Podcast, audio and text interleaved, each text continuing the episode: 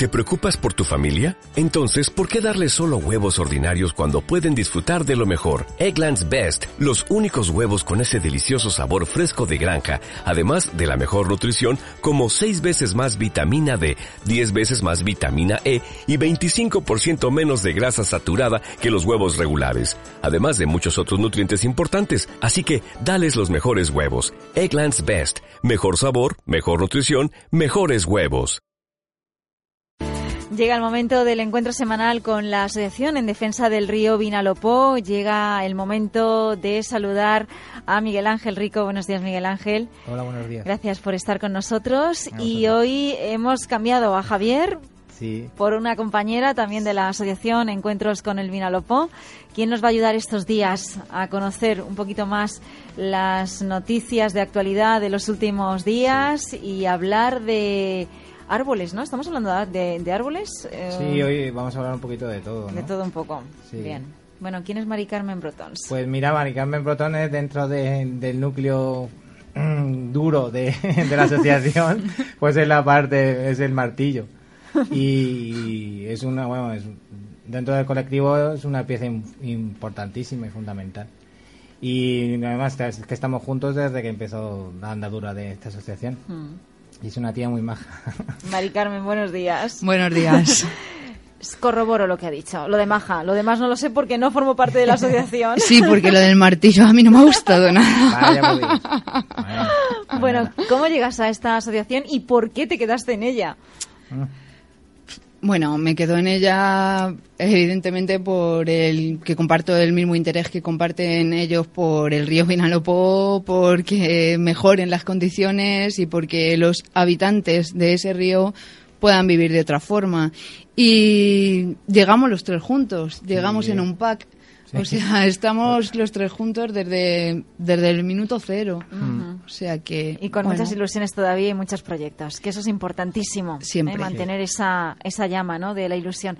Bueno, no es la primera vez que participas en el programa. En alguna ocasión, por temas muy concretos, Mari Carmen, hemos hablado contigo. Quizá los oyentes recuerden tu nombre. Y bueno, sabes que puedes venir cuando quieras, aunque Javier y Miguel Ángel no te inviten, ¿eh? Te invito es yo. Es que no me dejan, es que no me dejan. te invito yo, puedes venir cuando quieras. Bueno, vamos a hablar, que lo había perdido en el dato, del madroño, Miguel Ángel, luego al final, ¿vale? Pero antes tenemos que abrir Vina Diario y, mm. como siempre, hay noticias de la Asociación de Encuentros del Vinalopó. Mm. Ya estáis cerrando actividades para las próximas jornadas. Hay que ir animando al personal de que estéis ahí. Bueno, el personal ya está bastante animado, ¿eh? No, pero sí, eh, 2013, lo que es en la agenda, más o menos la tenemos muy bien estructurada, tanto en Petrer como en Elche, como en Aspe. La verdad es que todo, conforme avanza el colectivo, avanza la jornada, avanza todo, como el río, conforme vamos avanzando vemos que las cosas van un poquito a mejor a mejor. Y realmente estamos muy contentos porque el 2013 se augura muy bueno. Y es que o se cierra con tiempo con lo que cuesta de organizar unas jornadas de ese tipo, si no, ahí no se puede improvisar, ¿eh? No, no, no, no. No se puede improvisar nada. Bueno, abrimos ya Vina Diario. Claro. Y lo vamos a hacer con una noticia que eh, yo también leí hace unos días y que me gustó mucho la iniciativa. Veremos a ver cómo queda. Sí. Y es que es una iniciativa que nace del Ayuntamiento de Petrer. y es que en breve veremos los árboles llenos de, de colores, de, trabajos manuales eh, que va a hacer la gente de la localidad. De la localidad, sí, es una iniciativa que parte de eso, como comentabas, de la, del Consejo de bueno, la Concejalía de Turismo de, de, de Petrer y la verdad es que como es muy interesante, ¿no? Porque van a cubrir con retales tricotados, eh, árboles de la plaza de, ba de Baix, la plaza que está dando con el ayuntamiento. Eh, van a, son 10, porque esto viene de, también es una idea que viene de Estados Unidos, y van a aprovechar para decorar estos árboles con estos retales que decimos, para conmemorando pues eso, pues efemérides, por ejemplo, en enero lo van a hacer de color celeste eh, por el Día de la Paz, en febrero, o sea, durante todo el verano, el año que viene, menos los meses de julio y agosto, cada mes van a ir cubriendo un árbol de ese parque eh, conmemorando alguna efeméride importante. Y la verdad que, oye, como iniciativa es interesante. Mm, y seguro que el resultado es positivo. A ver si copian otras poblaciones. Sí, claro. Más noticias.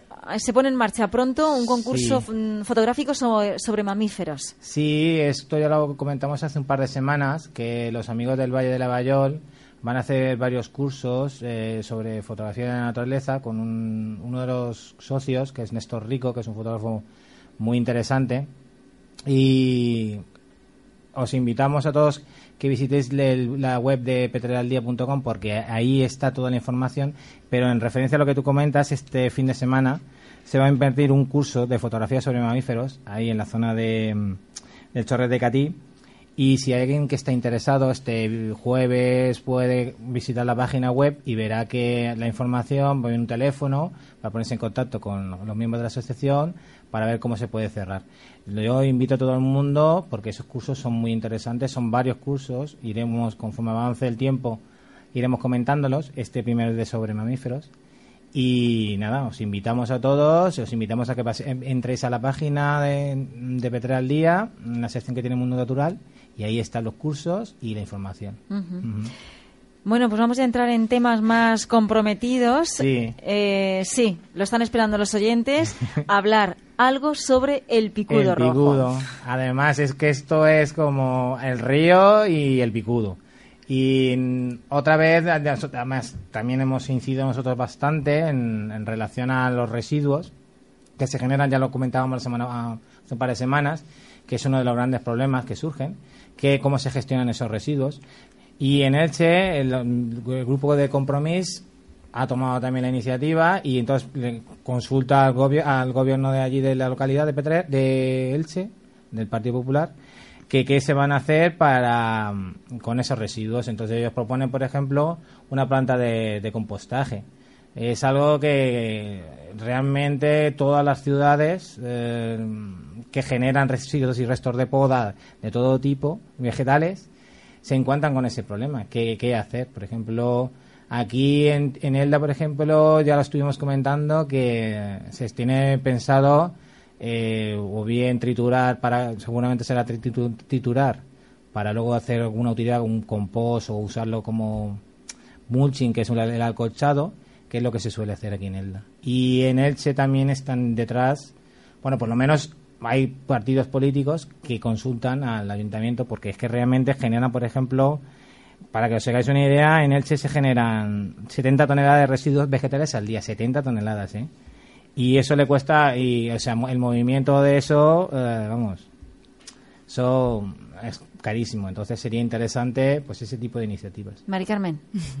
Vale, yo quiero aprovechar para, bueno, esta noticia es una noticia de Elche, pero, aprovechando la historia, pues que pienso que los ayuntamientos, todos los ayuntamientos de la provincia de Alicante, eh, deberían de plantearse, sobre todo, muy importante, qué hacer con el residuo de la palmera, hmm. de la palmera afectada por picudo, porque el problema es que si esto no se elimina y no se erradica, el picudo se va a otra palmera. Y, y sigue, y sigue. Y Quizás sería bueno empezar por ahí, aunque sea, ¿no? Empezar por ahí. Vamos a ver, es que si el particular tiene una palmera, la tiene infectada y ya no la está tratando, la tiene infectada y la mantiene así, vale, pero si la palmera llega a un punto de infección que está muerta, ¿qué hace ese particular con los residuos? ¿Dónde los lleva? Es que no sabe cómo manejarlos. Entonces yo creo que desde los ayuntamientos mm, debería haber un apoyo a ese particular porque por ignorancia deja la palmera así porque no sabe qué hacer con el residuo, pero ese picudo se va a por otra. O igual, el residuo acaba en un vertedero incontrolado. Eh, Ahí está. Por ejemplo, pero el picudo sigue, sigue vivo, sigue activo y, y se va por otra. Y nos, vamos, nos quedamos sin palmeras. Es que nos vamos a quedar sin palmeras. No es es que no, es, ser pesimista. No es una leyenda, algo que no os hayáis inventado unos cuantos. No, no, y no es pesimismo. Es que aquí o tomamos todos, todos, nos implicamos todos y tomamos cartas en el asunto, tanto el particular como los municipios y como a nivel de gestión municipal mm. hay que hacer algo. Claro. Y eso resulta una inversión importante para un ayuntamiento. Hombre, depende, claro, en estos momentos que control nos de residuos. con estas dificultades, es que depende, ¿no? Porque ah, ahí es como todo, es voluntad. Porque hay muchísimas veces que nos encontramos que por parte de las administraciones, claro, te rebota, a lo mejor te rebotan a consellería, pero claro, como consellería sabemos en qué situación se encuentra a día de hoy, pues claro, el particular dice, oiga, que no puedo sufrir estos gastos. Entonces, con una voluntad de todas las, lo que siempre comentamos aquí, siempre incidimos a todos los escuchantes, es voluntad, es información, es que no es tan, es caro o barato dependiendo, claro, de, de, lo que a la, a la larga va, va a repercutir y a lo mejor al principio puede parecer caro. Porque, por ejemplo, es comprar una máquina trituradora, a lo mejor en un municipio de 10.000 habitantes, pero a nivel mancomunitario, pues en un momento dado se podría ser. Pero, pero claro, es voluntad. Y es lo que poco a poco, pues eso, por lo menos lo, vemos que los políticos ya empiezan a darse cuenta y las administraciones empiezan a observar algo, ¿no? Como siempre la administración va muy lenta, y todo el mundo y siempre va a retortero de lo que la sociedad demanda. Se esperará a que el problema esté más extendido, como pasa en algunos mm. asuntos, ¿no? Sí, bueno, más extendido ya por lo que nosotros tenemos información y por lo que hemos ido comentando aquí en el programa, el, el problema es muchísimo más grande de lo que en un momento dado yo creo que ellos asumen no me refiero, me refiero a ellos, no me refiero a la sociedad, que la sociedad puede mm, intuirlo, pero las administraciones ahora empiezan a asumir que esto es un problema muy grande. Hmm. Bueno, hablamos de animales afectados por hmm. basura en el mar, si es que esto no hay por dónde pillarlo. Claro, si es que la sociedad. Entonces es esto, eh, además siempre estamos en las mismas, ¿no? Ha salido un informe a nivel mundial donde mm, hay miles de animales afectados, pues focas, mm, ballenas, delfines, los peces que nosotros consumimos, que están, se ven afectados por, por las botellas, las bolsas de plástico, las latas, las cuerdas, todos los, todos los desechos que genera una sociedad y que la gente lanza a los mares y a los ríos, y a los ríos, que tenías que ver, ya lo hemos comentado una vez, lo que llega a la depuradora. Y entonces es eso, siempre han salido otro informe más a nivel mundial esto supongo que será en relación a la cumbre mundial del planeta. Y hablando de ello, ¿no? De la, de la afección que genera la sociedad y que en detrimento de, de la naturaleza. Mm. Lo que pasa es que como esos residuos, maricame, no los vemos. Claro, claro no sabemos dónde van, ya no están en casa. Nosotros ya no los tenemos. Nos deshacemos de ellos y, mm. bueno, y nos lavamos las manos. Pero es una barbaridad y si tenéis la oportunidad, bueno, si con un poco de mínima accesibilidad, que es lo que todo el mundo tiene, si tienes acceso a internet y, y pones en el, un, buscador eh, problemas con plásticos en, mares y ríos, las fotos son bastante duras, ¿eh? Lo que puedes ver, lo que puedes llegar a ver de lo que son, lo que comen los pájaros, por ejemplo, de lo que le ocurre a, con las famosas latas, lo de las latas de la Coca-Cola, de los refrescos y todo esto, las anillas esas, que son verdaderas atrocidades. Y entonces, otro informe más alentando sobre este mm. problemilla. Bueno, hoy tenemos un binadiario mm, que nos está dando muchos disgustos. No. Porque todos son noticias negativas. Y ya, mm, vamos, para culminar, Mari Carmen, ¿qué pasa con la Universidad Rey Juan Carlos, que ha detectado restos de nicotina en cinco marcas de agua embotellada en España? Pues eso, que han hallado trazas de nicotina en agua mineral embotellada y advierten de la necesidad de realizar estudios sobre los posibles efectos en la población. O sea, esto es esto ya es el colmo. es que eh, somos el ser humano, o sea, nuestra especie es alucinante. O sea, nos lo cargamos todo. Hmm. O sea, somos unos destroyers. No sabemos qué comemos ni bebemos. No, no, no tenemos ni idea además, es que yo creo que nos meten porquería por todos los lados. Mm. y ahí estamos. Mm. Pero bueno, por lo menos, el, mm, yo no sé si para bien o para mal, ahora poco a poco vamos descubriendo lo que comemos y lo que bebemos. Y entonces, eh, una parte de la sociedad pues se tira a unos valores más saludables e intenta buscar alternativas a la, Hombre, claro, como tampoco es una cosa.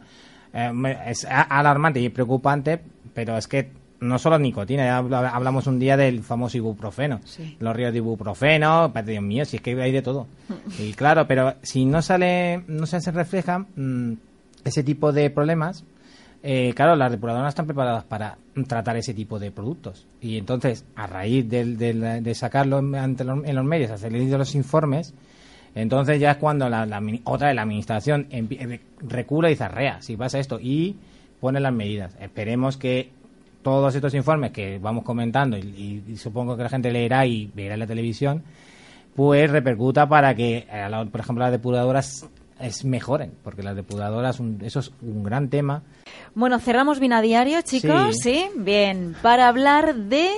Pájaros. ¿Pájaros en primer lugar? Sí, pues yo creo que sí. Ya, como siempre, vamos con los... Voy yo, ¿eh? Voy yo. Voy yo y luego tú. Claro, claro. Bueno, vale, pues tenemos un colaborador en la sección Encuentros de Vinalopó, como bueno, como todos sabéis y, si no lo cuento yo, vamos por cada población por donde vamos pasando, bueno, pues vamos creando diferentes contactos que acaban formando parte de pues de este proyecto tan chulo que llevamos que es el río, ¿no? Cada uno en, en su ámbito más cercano o de más interés. Tenemos un colaborador que es un ornitólogo, se llama Pedro Gómez, y este señor eh, desde febrero del 2002 tiene una estación de esfuerzo constante en, en, el río Vinalopó a la altura de Aspe. Todos los domingos se va a poner las redes para ver qué aves caen en esas redes, mm. eh, ver de dónde vienen, si no están anilladas, anillarlas, para así que cuando llegan a otro punto y otro ornitólogo haga ese trabajo, pues sepa de dónde viene. Es súper curioso, es súper interesante. Nosotros en, en todas las actividades que hacemos con los encuentros hicimos una actividad de anillamiento. Los niños se lo pasan pipa, pero los mayores te quedas te quedas alucinado. Es muy interesante y este chico lleva ya, pues eso, 12 años haciendo este trabajo. Entonces, eh, nosotros eh, hemos querido resaltar que las especies autóctonas hmm. y las especies hibernantes, ¿no? Hmm. Que son las que más de cerca nos tocan, ¿no? Sí, las autóctonas, por ejemplo, mm, cualquier mm, escuchante mm, que haya vaya por la por el cauce de Vinalopó las podrá podrá oír pero claro, el problema es que las aves son muy listas y no se dejan ver.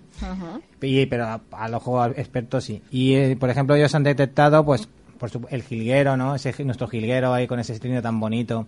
O la que también se llama cardanera, porque viene de, que le encanta los, granos del cardo. Ahí, mm, ese, por ejemplo, es de las autóctonas, va a estar eso, el jilguero, el ruiseñor, el, el ruiseñor, la curruca cabecinegra. Y luego, por ejemplo, como dice Mari Carmen, mm, esos, eh, las invernantes, o sea, las que se, se quedan aquí y nos visitan en los meses de invierno, ¿no? Y una muy curiosa, muy simpática, es el petirrojo, que no sé, más o menos yo creo que todo el mundo tiene en la cabeza, pues es un, un pequeño pajarito así muy redondeado con, con el pecho rojo, que es muy simpático, que es muy canalla y es muy borde, porque es muy, muy listo y muy inteligente. Y además es que es muy, muy, muy curioso. Y cuando vas caminando por, por la vera del río, cercano al cauce, o bueno, yo me refiero al río, por, por supuesto, en cualquiera de nuestras sierras, también se puede observar.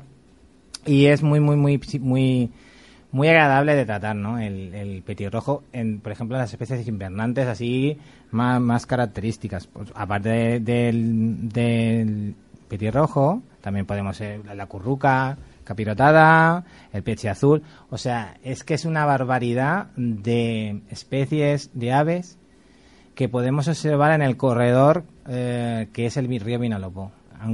Para, siempre hacemos hincapié en esto, ¿no? que aunque en puntos determinados lo observemos que está en un estado bastante lamentable, luego hay otros puntos que son tremendamente valiosos porque tienen una biodiversidad grandísima. Pequeños paraísos, ¿no? Encontramos. Y hay uno muy muy curioso que es el Martín Pescador. Sí, el Martín Pescador. El, Dale, dale. Ahí sí, no, no, como nos gusta porque, por ejemplo, el Martín Pescador, se, él, eh, Pedro, lo ve, eh, él, es en la zona baja de, Aspe, entonces en la zona baja de, ya de Novelda, por supuesto. A raíz de la depuradora de Novelda que vierte las aguas que están en un estado bastante muy, muy, muy aceptable y, por supuesto, las aguas del río Tarafa que también están bastante bien. Y entonces el Martín Pescador es un buen bioindicador de la limpieza y la calidad del agua. y lo lleva este mm. señor, Pedro, lo lleva observando últimamente. Mm. que aparece bastante. Y entonces es otro, otro aliciente más en todo este grandísimo muro que estamos no generando, sino redescubriendo todos. Bueno, cuánta gente, ¿no? Volcada en estudiar casi por amor al arte nuestro entorno, flora, fauna y cuánta gente involucrada en su conservación. ¿Más aves? No, ¿Las dejamos para la semana que viene? Sí, dejamos más aves para la semana que viene. Porque ahora toca hablar del Arbutus unedo. Sí. Más conocido como madroño. Madroño, que ahora, vamos, ahora si vais por cualquier de nuestras sierras, se puede observar ese arbusto árbol con las flores, ay, las flores, digo yo, los frutos redondeados. Bueno, María Carmen tiene ahí cositas que va a contar. Sí, venga, voy a contar algo. bueno, pues sí, el madroño, ¿vale? Como lo conocemos todo, es, es nativo de la región mediterránea y de Europa occidental. También lo podemos encontrar en el noroeste de Francia e Irlanda y está distribuido por toda la península ibérica y Baleares. Su hábitat natural son los bosques, laderas y encinares y se adapta muy bien a los suelos limosos y bien drenados. Es un árbol arbusto, ¿vale? Que puede alcanzar hasta 15 metros de altura. Se puede hacer muy grande. Y bueno, puede vivir varios siglos. Es un árbol bastante resistente, bastante resistente y bastante duro. Tiene, tiene las hojas verdes brillantes, ¿vale? Con forma lanceolada. Nos recuerda un poco al laurel. Lo que pasa es que las hojas tienen, son aserradas, tienen como dientecitos. Y bueno, el fruto, hay mucha gente que, que no lo conoce, pero bueno, es como una pelotita muy pequeña de color rojo cuando está cuando está maduro y si no es amarillo anaranjado. Y bueno, es un fruto mm, no es excesivamente dulce, pero tiene una curiosidad, tiene un grado de alcohol. Por eso dicen que el arbustos húmedo es para comer uno. ¿Vale? Por, por su alto contenido en alcohol. Ajá. Yo me he hinchado a comer madroños. ¿Y qué ha pasado? Yo no he puesto borracho nunca de madroños. Lo que pasa es que, claro, se supone que cuando maduran, cuando ya están muy, muy maduros, eh, claro, esas, esas azúcares, como todos los azúcares en, en, los frutos, tienden a convertirse en alcohol, ¿no? Claro. Entonces, claro, eso es lo que se supone que en cierta cantidad más que embriaguez o mejor en los seres humanos produce pues eso pues, te puede dar dolor de barriga cuando te pasas de comer pero tendrías que pasar claro tienes que comer una jarta. Pero que eso en, por ejemplo los, en, en otras en lo mejor en los pájaros o mejor en pequeños mamíferos en los que caen al suelo que ya están muy muy maduros eso sí que tienen una concentración más más alta en alcohol y posiblemente pues de ahí venga ¿no? de la, etimología esta latina de abutos unedo que es eso es uno además no solo esto también en el licor se nombra Pío Fonker también lo nombra y Linneo también lo nombra entonces bueno como siempre hablamos cuando estamos hablando de todas las árboles arbustos y tal este también tiene propiedades. Propiedades medicinales también no sí pues mira es que esto es como siempre estamos igual es lo de astringente. O sea, sí, que si tienes problemas mmm, para la diarrea, o sea, tienes problemas que se te va, o sea, que tienes diarrea, va muy bien. Eh, también es diurético. Mm. Y mm, es un antiséptico para, por ejemplo, las vías urinarias. O sea, si tienes a una infección urinaria, pues va muy bien. Una decocción de, de las bayas. Luego, por ejemplo, eso, las hojas tienen taninos, ¿no? Y eso, entonces tienen principios antisépticos. Entonces, o, una decocción. Yo creo que mejor con, desde las bayas con las hojas, sí. Luego, bueno, es antiinflamatorio, antirreumático, o sea, etc, etc, que vamos, que ya lo decimos siempre, si es que la naturaleza nos provee... Sí, de todo, de, todo, de casi todo. Pero como siempre hay que tener mucho respeto hacia ella. Luego hay una cosa también. Luego el, el mm. fruto, aparte de, ser para comer, que está claro, eh, se, se hacen confituras y mermeladas con él. Sí. Y, también se utiliza para hacer un licor de Alicante. Mm. Hay un licor eh, de la zona, licor de Alicante, que es licor de madroño.